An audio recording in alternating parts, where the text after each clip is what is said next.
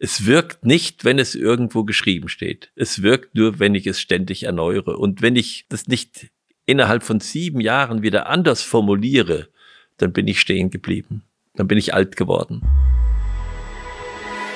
Herzlich willkommen beim Gedankengut Podcast mit Wolfgang Gutballett und Adrian Metzger im Dialog zu Fragen und Impulsen unserer Zeit. Schön, dass du dabei bist.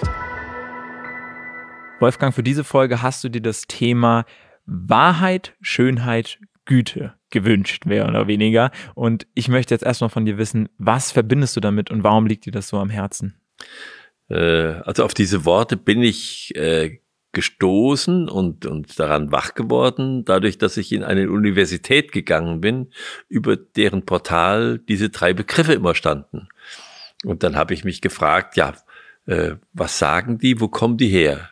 Und das sind uralte Ideale ich weiß gar nicht, von wem sie originär kommen. Aristoteles hat sich jedenfalls damit beschäftigt. Und dann habe ich mich immer gefragt, was machen wir heute mit diesen Begriffen? Wo tauchen sie auf? Und da, da kann man versuchen, ein bisschen nachzugehen. Und ich verbinde das jetzt mal, äh, weil man dann besser drankommt mit dem, was wir auch schon mal besprochen hatten, mit der Frage, was sind die großen Widerstände heute? Was sind die Gegenmittel, also die Heilmittel? Oder wie kann ich die überwinden? Und dann kann man ein bisschen weitergehen und sich fragen, und was, äh, was ist eigentlich der Erlös, wenn ich sie überwunden habe? Also ich gehe mal nochmal aus von diesen drei ähm, Widerständen, Zweifel, Ärger und Angst. Zweifel im, im, im Kopf und äh, Ärger im Herzen und Angst im, in den Gebeinen im Körper. Und die Gegenmittel äh, dann Wahrheitsliebe, Humor und Mut. Und dann kann ich einen Schritt weitergehen. Wenn ich das schaffe, sozusagen diesen Widerständen mit diesen, mit diesen Mitteln zu begegnen, dann lande ich äh, im Denken bei der Freiheit, im, im Herzen bei der Freude und äh, im, in, im Körper beim Frieden. Ich komme dann zum Frieden, wenn ich die Angst überwunden habe. Ich komme zum, äh, ich komme zur, zur Freude, wenn ich äh, den Ärger überwunden habe. Das sind immer sozusagen die, die Gegenbegriffe und ich komme ähm, zur, äh, zur Freiheit, wenn ich den Zweifel überwunden habe. Jetzt kann ich noch einen Schritt weitergehen und kann mich fragen, ja, wenn ich, wenn ich jetzt diese Freiheit habe, was verbindet sich mit, mit der Freiheit? Was brauche ich, wenn ich diese Freiheit haben will? Ich brauche die Wahrheit, ich brauche die Wahrhaftigkeit. Und was ist es mit der Freundschaft? Was ist da für ein Ideal dazu zu ordnen? Das ist die Schönheit. Wir betrachten den Begriff Schönheit viel zu einseitig heute und viel zu oberflächlich. Die Schönheit sitzt viel tiefer. Die ist eben stark in Verbindung mit dieser Freude. Und dann äh, kann ich mich fragen, was ist mit dem Frieden? Was verbietet sich damit? Eben das Gute. Im Frieden kann ich das Gute schaffen, die Güte schaffen. Und deshalb sind diese drei Begriffe so wichtig. Wahrheit, Schönheit, Güte. Und ich kann mich da nochmal weiterfragen, kann sagen, was sind denn die Kräfte, aus denen die Wahrhaftigkeit kommt? Die Kräfte, aus denen die Wahrhaftigkeit kommt, das ist das Gewissen. Und die Kräfte, aus denen die Schönheit kommt, das ist die Liebe. Und die Kraft, aus der die Güte kommt, das ist das Staunen.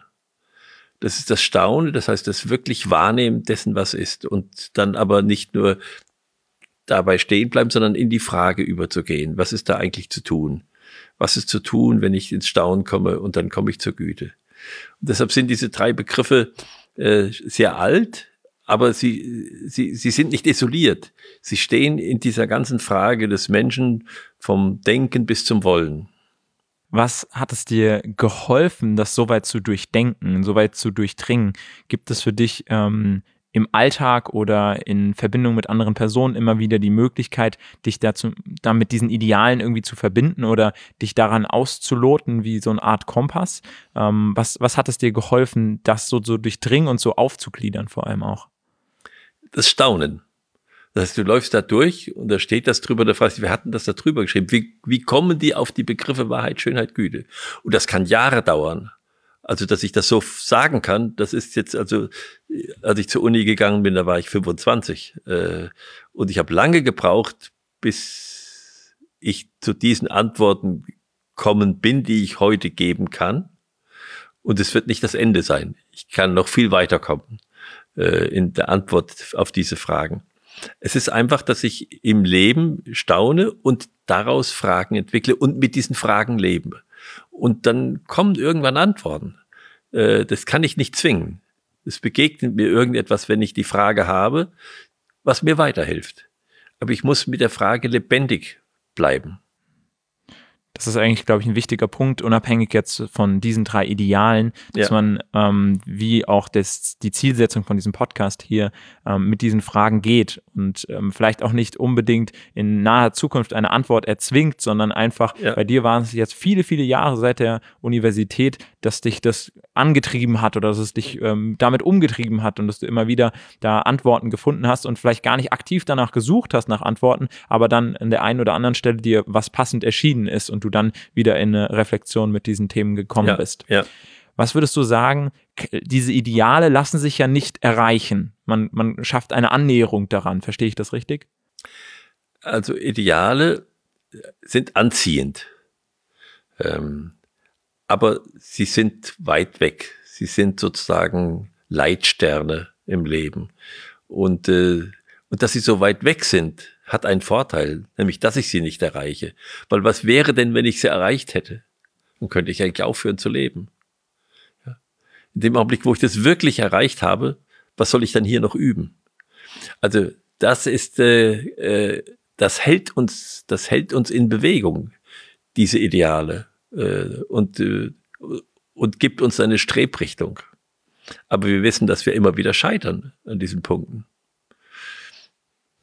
Das Scheitern macht wieder wach vor allem der Begriff der Wahrheit. Damit habe ich mich schon länger mal auseinandergesetzt. Gerade glaube ich dann, wenn man Geschwister hat und ähm, der eine beschreibt die Situation ganz anders als man selbst und man ist beide sind fest davon überzeugt, die Wahrheit zu sagen und äh, gegenüber dem hohen Gericht der Eltern nur das vorzubringen, was tatsächlich passiert ist. Ähm, und da hat sich für mich eigentlich der Eindruck festgesetzt, eine absolute Wahrheit, nach dem die Wissenschaft vielleicht strebt, und wir Menschen vielleicht auch auf der Weg dahin ähm, versuchen zu gehen, führt uns aber eigentlich immer nur in Perspektiven, in aktuelle, vielleicht, ja, vielleicht relative Wahrheiten, die unsere aktuelle Perspektive bilden. Aber trotzdem versucht ja die oder fasst sich die Wissenschaft aktuell, glaube ich, nicht im Konsens, ähm, ja, oder ist sich nicht im Konsens darüber, dass es der aktuelle Stand des Irrtums ist, äh, die Wissenschaft. Oder wie siehst du das? Ja, das ist schwierig, Wissenschaftlern zu sagen, dass ihre Erkenntnis äh,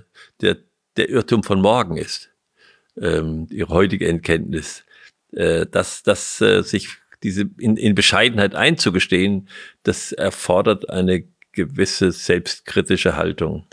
Und man muss auch sagen, die Wahrheit, die haben wir nicht und die kriegen wir auch nicht. Deshalb heißt es ja so schön, wir müssen wahrhaftig sein. Und wahrhaftig sein heißt, wir müssen sehen, dass wir an der Idee der Wahrheit haften, dass wir sozusagen dies, dies, diesen, diesen Weg gehen. Und deshalb sagt Augustinus ja auch, ähm, bildet euch nicht ein, dass die, ihr die Wahrheit habt, dann, dann, braucht ihr nicht miteinander zu reden. Dann kommt ihr in solche Talkshows, ja, wo jeder demonstriert, was er für wahr hält. Äh, sondern guckt, wie ihr ins Gespräch kommt. Und da ist ja die Besonderheit, dass wir heute für wahr oder die Wahrheit beweisen wollen, dass wir herleiten, wie sie entstanden ist. Also ganz aus der Kausalität heraus. Das ist äh, dramatisch eigentlich, weil sich damit vieles von uns so weit entfernt hat, zum Beispiel in der Mathematik, dass wir Gebäude haben, die in sich völlig stimmig sind, aber beziehungslos zu uns geworden sind. Und wir auch nicht mehr wissen, was ist wirklich wahr? Ist eins und eins zwei oder ist es nicht der Fall?